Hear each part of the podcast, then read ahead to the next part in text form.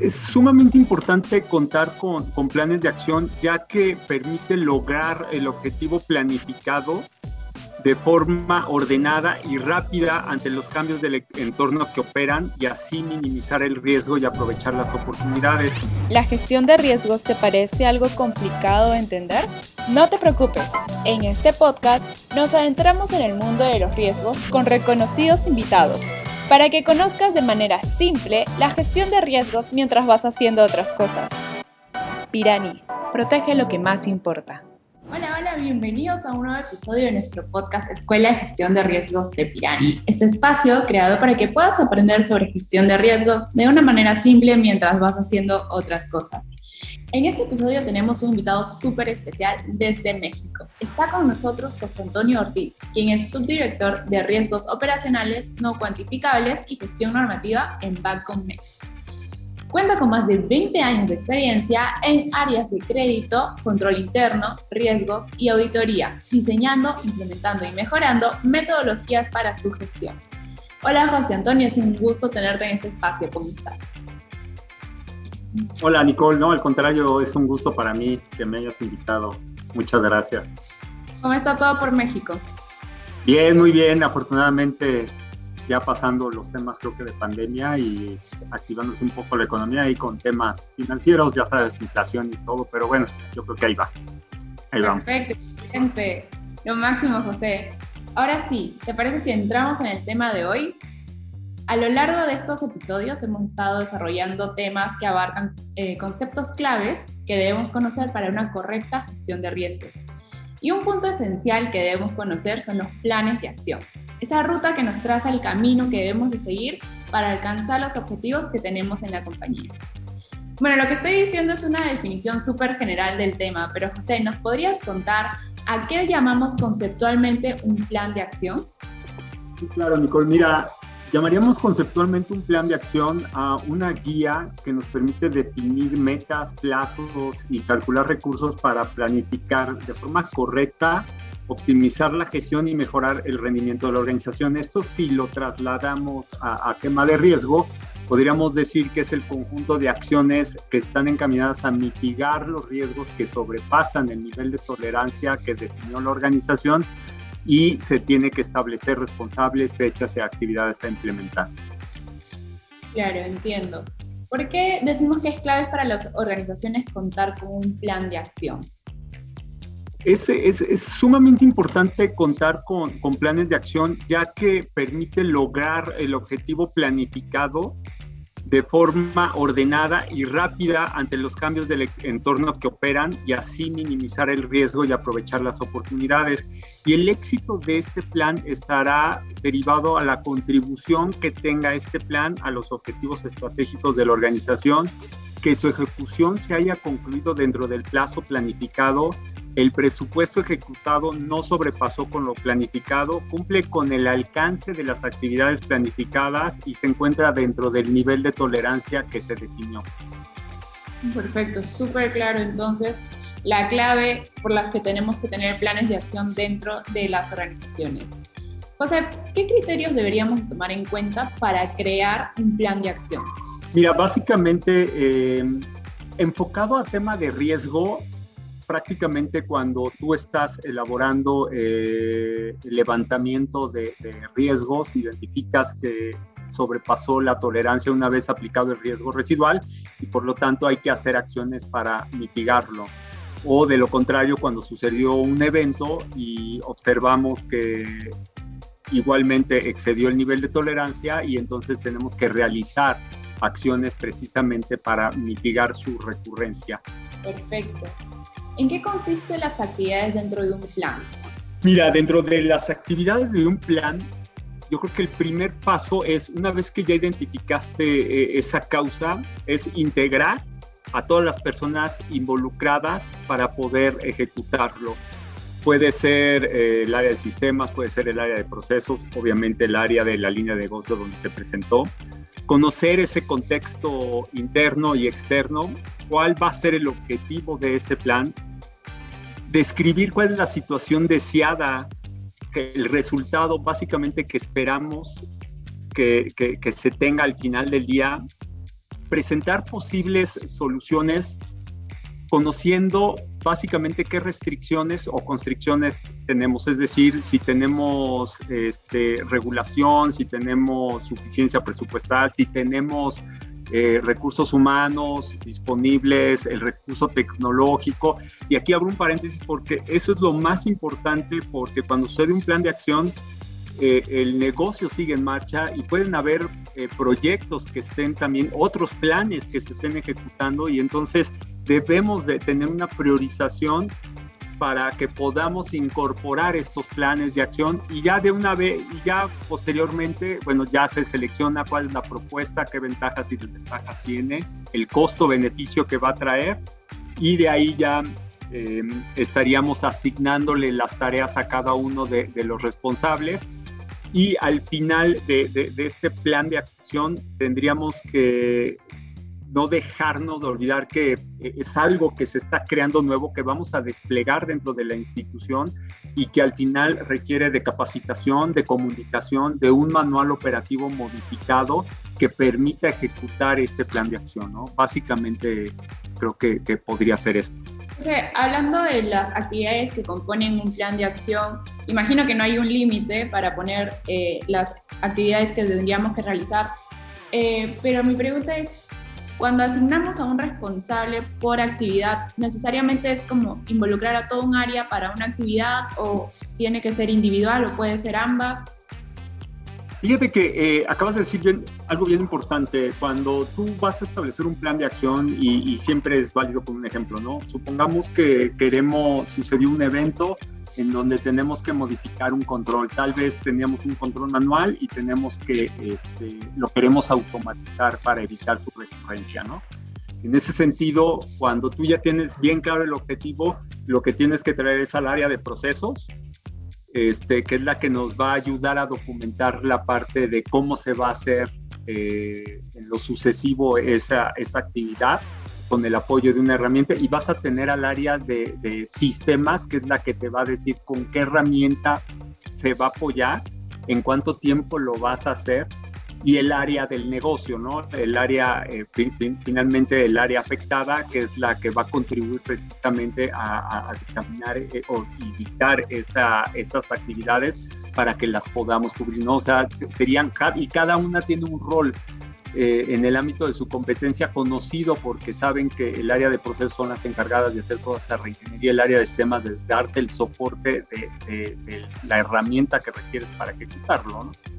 Supongamos en este ejemplo, estaría, yo creo que el, el, dueño operativo, el que realmente ejecuta la tarea de esa línea del negocio, ah, este, estaría el, el líder del, o ejecutivo del proceso, porque siempre hay alguien que te, que te, da soporte en el área de procesos específicamente para tu, para tu proceso, y tu ejecutivo de sistemas. Con esas tres personas, precisamente, y, el área de riesgos y Contraloría, sin duda, para que precisamente eh, se, se, diseñe ese nuevo, e, ese nuevo procedimiento con el apoyo de esta herramienta a fin de validar que realmente eh, está cumpliendo con el objetivo. ¿no? José, siempre he escuchado que las personas tienen una confusión entre controles y planes de acción, porque cuando las describes que es básicamente para mitigar un riesgo, pues se parecen mucho. Entonces quisiera saber cuál es la diferencia que tendríamos que tener muy presente entre ambos conceptos. Claro. Un control definido claramente es la comprobación, inspección, fiscalización, intervención y tiene como objetivo evitar irregularidades y corregir aquello que puede frenar la productividad y eficiencia del sistema para lograr un objetivo. Y específicamente el plan de acción es un modelo sistemático de actuación que se elabora anticipadamente para dirigir y encauzar el logro de objetivo. Es decir, con un ejemplo, tú tienes, como citábamos, se presenta una área de oportunidad, un, un, em, riesgo, y entonces tú elaboras ciertas actividades que permiten lograr un producto para contribuir con el objetivo de la institución. Dentro, ese plan en sí es un control que te permite estar inspeccionando que el producto va a concluir en el tiempo con los recursos estimados, ¿no? Entonces, el control forma parte de un plan, pero el plan en sí también es un control. No sé si me expliqué. Está como... Podemos, podemos hacer un ejemplo, o sea, tal vez armemos un riesgo ahora, contemos un riesgo y en base a eso, ¿cómo sería el control? ¿Cuál sería nuestro plan de acción para tenerlo súper claro?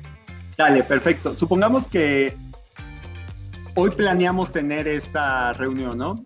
Y, y, y, este, y nos coordinamos con ciertas actividades en donde tú me dijiste, oye, yo este, quiero grabar contigo, hay estas fechas disponibles y elaboramos un plan de acción, ¿no? Para poder tener esta cita hoy. El control para que, lo, para que fuera, para que sea exitosa, es yo estoy verificando que tenga disponibilidad de internet, que me puedan ver y que podamos tener contacto, ¿no? O sea, ese, ese sería mi control para mí, yo creo que igual para ti, ¿no? Que, tengamos las herramientas suficientes para que podamos esta actividad que es con la que concluiríamos nuestro, bueno, no concluiríamos porque de aquí me imagino que se edita y ya después se publica, ¿no? Pero nuestro control ahorita es de que tengamos energía eléctrica y que tengamos internet. Y, que y en caso de que nos falle el primer suministro, tengamos el, teléfono para seguir continuando con esto, ¿no? Eso sería mi control. Ahora sí. Ahora sí, ahora sí lo tengo claro. Ok. Eh, entonces, ¿qué técnicas o herramientas nos ayudan a crear óptimamente un plan de acción? Has mencionado que deberíamos tener una herramienta, pero tal vez eh, existe otros tipos de, de métodos que podemos utilizar para lograr crearlo óptimamente. Fíjate que eh, esta, esta pregunta me gustaría partirla en dos porque es bien interesante. Y voy a empezar con las herramientas. Eh, las herramientas para tú poder hacer un plan de acción puede ser, puedes empezar con un Access prácticamente y en un Access puedes eh, eh, ir incorporando en tus columnas este, un número, el objetivo de, de, tu plan de acción, quiénes van a ser los responsables, cuáles son las actividades, cuál es la fecha de inicio, cuál es la fecha de fin y cuál es el entregable, ¿no? Así básicamente Después puedes ir algo un poco más avanzado y lo puedes llevar a un Access en donde ya puedes poner usuarios y contraseñas, este, puedes establecer ciertas de... ¿Mande? ¿A un Excel o a un Access? Access. Ok. En un Access ya un poco más sofisticado, de ahí ya te puedes ir eh, a herramientas que proporcionan, por ejemplo, Pirani tiene un módulo de, de seguimientos de planes de acción, también te puedes ir a un Windows Project y aquí es donde quería separarme un poquito un plan de acción, o sea, lo que hay que tener en cuenta para establecer plan de acción va a depender mucho de la madurez y de la capacidad que hoy tenga una empresa. Eh, eh, eh, viéndolo así, hay, hay, empresas en donde ejecutan planes de acción en donde utilizan metodologías como 5W2D, que son básicamente eh, son planes de acción que te permiten ir respondiendo eh, preguntas de quienes eh, realizarán determinada actividad, durante cuánto tiempo, en qué seguimiento de la empresa y los motivos para realizar la, la actividad, ¿no? Después viene una herramienta de diagrama de Ishikawa, que prácticamente te ayuda a determinar causas, efectos, el problema y de ahí determinar las posibles soluciones, o PDCA, ¿no? Un plan de check act que también es un modelo que te ayuda precisamente a establecer planes de acción. Estos son muy rápidos. Básicamente, si te fijas, este, e-, es muy sencillo de interactuar porque tenemos, como los ejemplos anteriores, tenemos básicamente los roles establecidos, aplicamos algo y se ejecuta. Pero como también decía en el, en el otro e-, e-, ejemplo, este plan de acción forma parte de un portafolio de planes de acción o de proyectos que trae la institución y que pueden ser regulatorios o de mejoras o de nuevos productos y empiezas a competir con ellos, ¿no? No, ya empieza a hacerse más compleja porque empiezas a ver que no tienes suficiencia presupuestal, no tienes tal vez recursos eh, humanos suficientes y entonces es cuando tienes que escalar a metodologías que te permitan administrar todo el portafolio, como podría ser metodologías, metodologías ágiles como Scrum, como Canvas, o ya un poco más robustas como ISO o como, como Project, ¿no? Este, la ventaja de estos modelos es que te permite precisamente organizar el, el, proyecto o el plan de acción un poco ya más um, sofisticado, llamémosle así, y te permite de cierto orden por ejemplo, en las metodologías ágiles, en donde te, establecen ciertos dinamismos, sprints, para que tengas claramente lo que vas a hacer, lo que tienes que hacer, lo que traes pendiente, tener reuniones en donde va enfocada precisamente a satisfacer necesidades de tus clientes y permiten hacer trabajos de uno a cuatro semanas e irlo incrementando rápidamente, ¿no? Y ya en un proyecto como PMI, como PEMBOOK, que es de, gestión de proyectos, un poco ya más eh, a, largo plazo, cuando son tal vez planes de acción más robustos para la empresa, ¿no? En donde sí tienes que ser, por ejemplo, em, si estamos hablando de la industria de construcción, utilizan más este tipo de planes de acciones o proyectos, ¿no? Para administrar más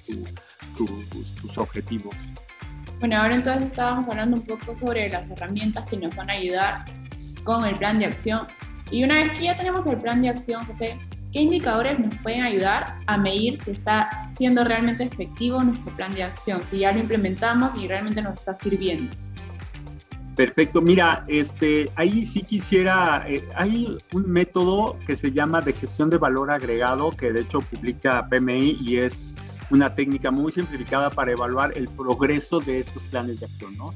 Y, básicamente este, te podría decir que la primera pregunta que siempre se te va a hacer es, ¿cómo vamos con respecto a este tiempo? ¿no? O sea, tú tenías un plan de acción, lo tenías definido en X tiempo, ¿cómo vamos? ¿Vamos adelantados o atrasados? Ah, bueno, hay una fórmula que te permite conocer esa variación del cronograma, que es el valor ganado de la fecha menos el valor planificado, ¿no? Otro, otro indicador que podría hacer es qué tan eficientes somos con esos tiempos, ¿no? Que eh, podría ser otro, este indicador es el índice de rendimiento del cronograma, que es el valor ganado de esa fecha entre el valor planificado y, y si es menor a uno nos permite ver si somos eficientes o somos ineficientes. Este, y otro indicador podría ser estimar cuándo concluiremos, ¿no? Porque ya ves que tenemos la fecha estimada, pero tenemos también que ir eh, registrando la fecha real de avance y generalmente a veces eh, tenemos retrasos porque hay actividades que dependen de otros, eh, de, otras, de la conclusión de otras actividades y entonces en, esta nos permite estimar básicamente el, el, tiempo estimado en el que podríamos hacer, ¿no?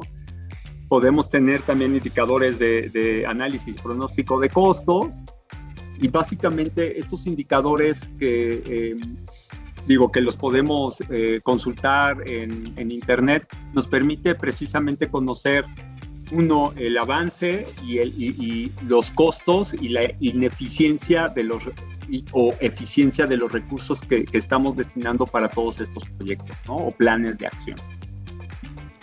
Bueno, estamos hablando sobre si vemos la efectividad de un plan de acción a través de básicamente algunas métricas que tienen que ver con las fechas de cumplimiento.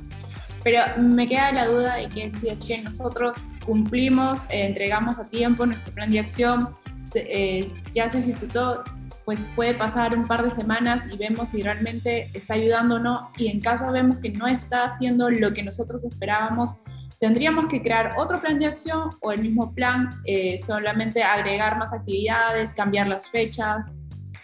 Fíjate que citas algo bien importante. Dentro de tu, dentro de tu plan de acción, eh, debes de tener, y, omití eh, precisamente mencionarlo, cuando tú, y es básicamente es un concepto como en sistemas, previo a que tú despliegues la conclusión de este producto, o de este plan de acción, debes de tener tú una, un, análisis de pruebas, un árbol de, de, fallos para precisamente visualizar concepto, o sea, tú tienes el concepto, lo aplicas y ves los resultados para ver si está siendo efectivo antes de que lo despliegues, ¿eh? Ah, eso es lo más importante. Qué bueno que lo mencionas porque este es previo a que tú siempre concluyas un plan de acción en donde tú ya vas a capacitar, en donde tú ya tienes un manual establecido, en donde ya tienen claramente roles y roles y responsabilidades. Previo a ese paso, tú tuviste que haberlo probado y validar que realmente te va a dar el resultado esperado. Si no te lo está dando, en ese momento tienes que hacer esos cambios y ajustes hasta que te dé el resultado esperado y que te pueden, y pueden ser por muchas causas, ¿no? Por un mal diseño, porque tal vez hasta te cambió la, la, regulación y ahora tienes que incorporar otras cosas. Entonces eso nos va a servir siempre previo al despliegue. Supongamos que, como bien dijiste, oye, ya hice las pruebas, ya las acepté, ya lo desplegué, ya capacité al personal, pero ¿qué crees? Hay una nueva regulación y hay un cambio. ¿Qué se hace aquí en este momento? Como es un cambio, entonces se genera un nuevo plan de acción, no se hace uno en referencia al otro. Ok, ok, entonces ya con eso mucho más claro, no sé si podemos poner un ejemplo de un plan de acción como para aterrizarlo, para tener el concepto mucho más claro. Podríamos, supongamos que tuviéramos este riesgo, este, tenemos eh, y, a veces sucede, y más ahora con, con, el, con la regulación de seguridad de la información, ¿no? en donde ya, ya exigen que uno empecemos a clasificar la información y que otorguemos privilegios a quienes tengan acceso a ella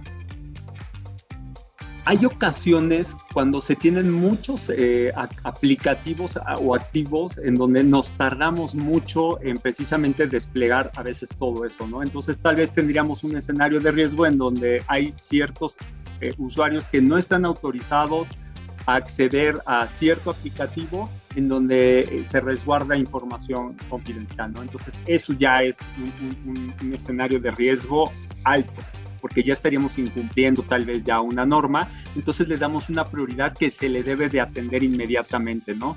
Y nuestra opción de, de, tratamiento es eh, mitigarlo, ¿no? Inmediatamente establecer controles para que en ese momento se dé de baja a todos esos usuarios.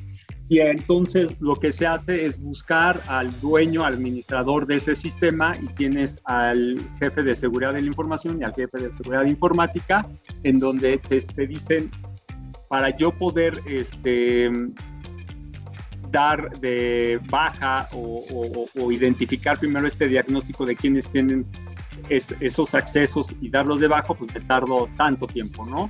Tanto tiempo en identificarlos, en establecer los logs y entonces ya darlos de baja. Entonces ellos hacen sus actividades, ingresan, dan de baja, dan notificación al, al jefe de seguridad de la información y, y, a las áreas y a los usuarios de que se les están dando de baja. Ellos son los responsables, se establece esa fecha de inicio y esa fecha de fin.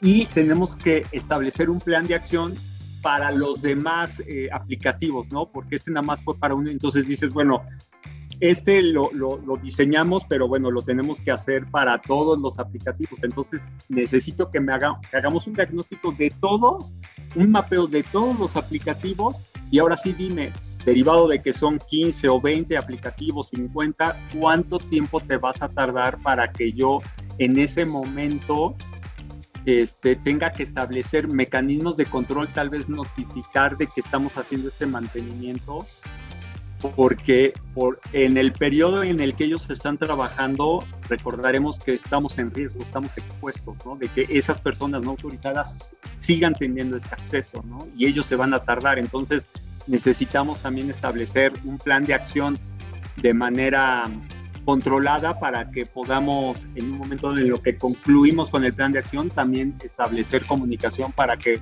podamos mitigar un poco este riesgo. Eh, no sé si fui... Muy si claro. respondí tu pregunta. Sí, sí, sí. Perfecto, José, está súper claro.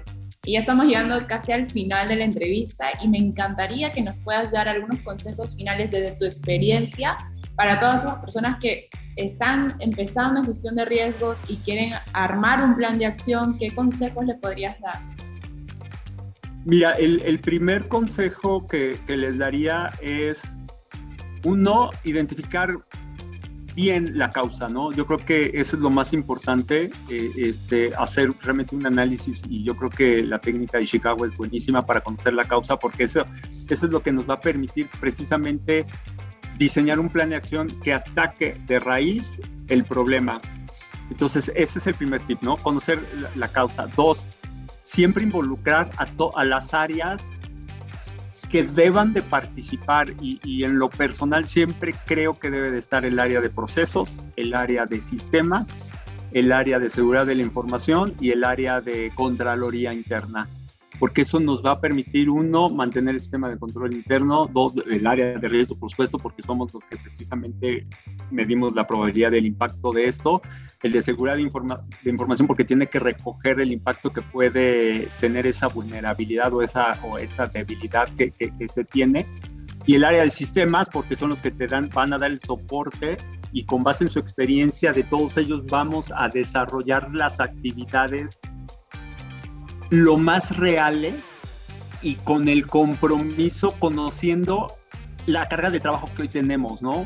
Porque si nosotros queremos solos nada más desarrollar un plan de acción y después mandárselo a cada una de, ellas, pues lógicamente te van a, a, encolar, ¿no? Te van a decir, sí, pero primero es esto, ¿no? Y en la medida de que hagamos planes de acción donde prioricemos y, y definamos el impacto de hacerlo, de no hacerlo, eso nos va a ayudar a mantener ese sistema de control interno que, se quiere y contribuir al objetivo de la empresa. Genial, José, muchísimas gracias. Por último, cuéntanos cómo te podemos encontrar en LinkedIn o si tienes alguna web donde podamos eh, solicitar más ayuda. Ay, muchas gracias, Nicole. Este, bueno, nada más estoy en LinkedIn, la verdad. Ahí me pueden encontrar como José Antonio Ortiz Richards. Lo máximo. Muchas gracias, José Antonio, por este espacio. Gracias a todos los que se han quedado hasta el final de nuestra entrevista. Ahora ya conocemos mucho más sobre los planes de acción y espero tenerte en un próximo episodio, José. Ay, muchas gracias, Nicole. Muchísimas gracias. Bueno, nos vemos. Chao, chao. Un gusto.